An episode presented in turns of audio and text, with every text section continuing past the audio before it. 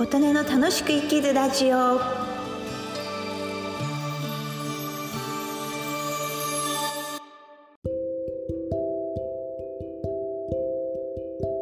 皆様こんにちは。琴音です。今日は2022年6月9日木曜日の朝です。ちなみに今日は一粒万倍日というとてもね一粒のもみを巻いたら将来にわたって良いことが満杯になって帰ってくる吉日なんです。という日にですねサブリース契約のメリットデメリットというお話をします。まずサブリース契約というのはですねあの不動産業界とか大家さんとかそういうのでちょっと名前だけはねその言葉だけは聞いたことがある人もいらっしゃるんじゃないかなと思うんですけど要はアパートとかマンションとかの一括借り上げシステムのことなんです。まず、まあ、よく聞くのがねなんちゃら建託とかそういうところで家を建てつつそれをサブリース契約しますのであの家って言いますかね。アパート建てるの建てつつサブリース契約するのでどうですか？地主さんうちので建ててみませんかっていうあの家を建てる業者さんが多いイメージではあるんですけど本来は家建てる業者さんじゃなくてもサブリース業者にはなれるんですけどもえっと、一番多いのがそのなんちゃら建託とか、まあ、聞くやつのやり方はですねまず土地を持っている所有者さんに、えー、営業しに行きますね。で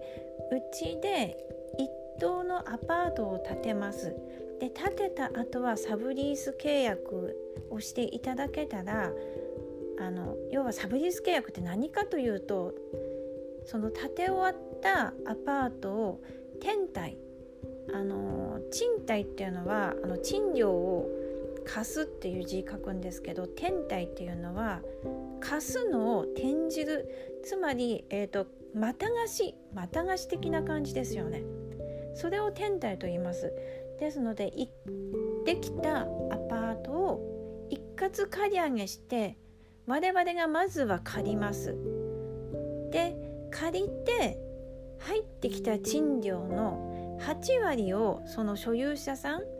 土地とアパートの所有者さんにお渡しします。で2割は我々の利益としていただきます。でまた貸しするその借り手を探す募集業務ですね。募集業務とそれからえっ、ー、とまあ苦情とかの対応それから入居された田中さんですね。お客様。入居者のその天体で借りた人お客様のえっと壊れたなどのリフォームとか全部面倒なことをあのオーナー様の手を煩わせずに全部内方で管理してだからすごい楽なんですよ。で8割はね家賃の8割はお渡しします。我々は2割でいいです。どうですか？って楽でしょ？うって特に不動産の募集とかねそういうのがなくても楽なんですよ。募集業務とかだとねまた募集のお金とかってオーナーさんかかるんですよ本来は。でそういうの全然必要なく我々が最初から最後まで一貫して借りてるのであとはもうまた貸しするそれは我々の業務になります。それは家賃の2割で全部やってあげますよということなので我々が一括借り上げしてることには変わりないので仮にそこの部屋が空いたとしても8割は保証しますよっていうわけなんですよ。これがサブリース契約っていう内容なんです。でまあオーナーさんから見たらねあらあらって空き室でもねあの家賃の8割入ってくるってありがたいわねとかうん、あと面倒な苦情とかリフォームとかそういうのをいちいちやんなくてもいいっていいわねあとそれから相続税対策にも有効なんですよね。まあ、仮に空き部屋だったとしてもそもそもあのサブリースそのなんちゃら建託とかねあの一括して100%借りてることになるので人に貸してる不動産っていうのは相続税の評価額がすごく安くなるんですよ。あの自分で持っているただの建物に比べたら貸してますっていう方がすごく評価額が安くなるつまり自分に何かあっても残された方へあの相続税がそんな大きくいかない要はそれで有効なんですよっていうことになるんです。これがねサブリース契約のオーナー様から見たメリットなんですけどただねやっぱりデメリットもあるんですよ。自分であのアパートマンション1棟管理してるのに比べたら2割はねもう確実にあちらの会社の方に取られちゃうのでまあ、家賃の100%入ってこないですよね。8割最大8割しか入ってこないということがあります。あとそれから一番最初に入居者を募集する間は家賃の8割を払えませんよってオーナーさんに支払いませんからねっていう最初の取り決めがあります。これは面積期間と言いまして、えーと、大体1ヶ月から半年ぐらいあります。これはオーナーさんの収入減につながりますね。あとそれから例えば10年20年30年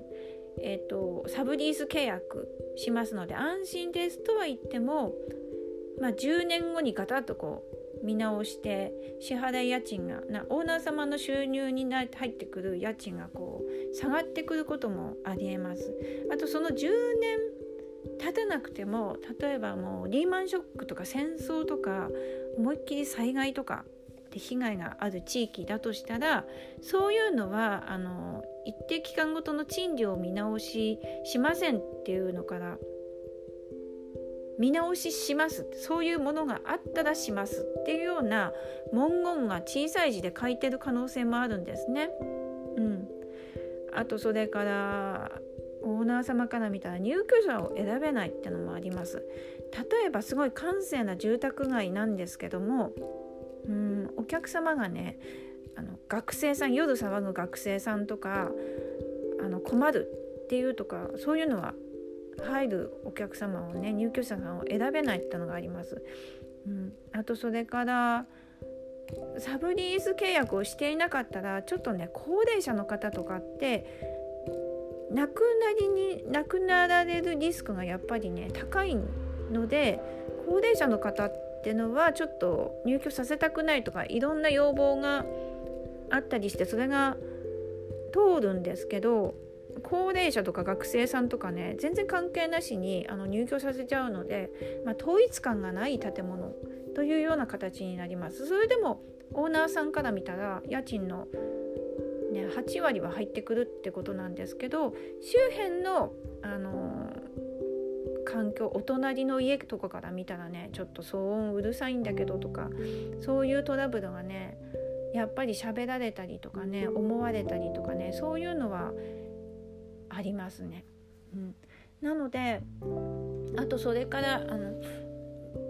なんちゃら建託とかだとまあ建物からして建てるので建物がまあ